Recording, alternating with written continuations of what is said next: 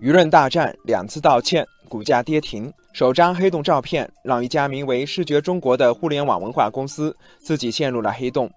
这张黑洞照片的版权本没有争议，是明确归属于欧洲南方天文台。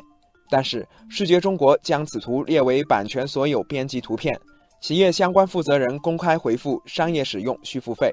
这显然与版权属于欧洲南方天文台，且只要注明出处就可以使用的声明相冲突。此外，有媒体发现，视觉中国网站的另一些图片版权也存在争议。网友春暖花开说：“从群起攻之的态势来看，大家苦视觉中国久矣的情绪并不是空穴来风。”网友大脸猫说：“在争议的表象下，更要看到问题的根源，也就是视觉中国的商业模式。”通过技术手段开发出版权追踪系统，专门搜索未经授权使用图片的各种企业，然后索要天价的侵权赔偿。二零一七年，通过这套系统，视觉中国发现的潜在客户数量比二零一六年同期有超过百分之八十四的增长。网友小涛说：“本质上，这是一种互联网加碰瓷的逻辑，是一种勒索式维权。”视觉中国实现了快速获客，却让很多不明真相的小企业苦不堪言，要么买版权，要么上法院。此前，有机构认为视觉中国属于国内稀缺且份额领先的版权内容公司，所以截至二零一八年底，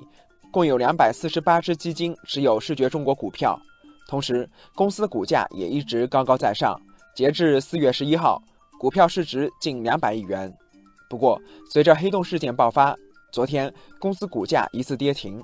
网友金牌律师说：“靠速棍式版权变现这条路必定会遇到极大的法律风险，公司未来的业绩存在很大的不确定性。”网友青草地说：“视觉中国的估值最终应该回到五十亿市值以内，这是他价值观走上邪路之后的合理代价。”有媒体报道。目前，国内排名前三的商业图片网站已先后暂时关闭。国家版权局发布公告说，将把图片版权保护纳入即将开展的“建网二零一九”专项行动，进一步规范图片市场版权秩序。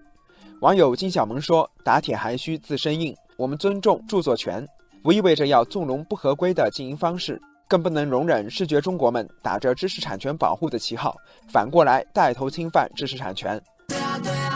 网友阿拉斯加说。从长远来看，中国图片版权交易市场还是具有不小的市场增值空间，但这一行业将经历种种阵痛，也必须寻找更理性、更符合长远发展的成长路径。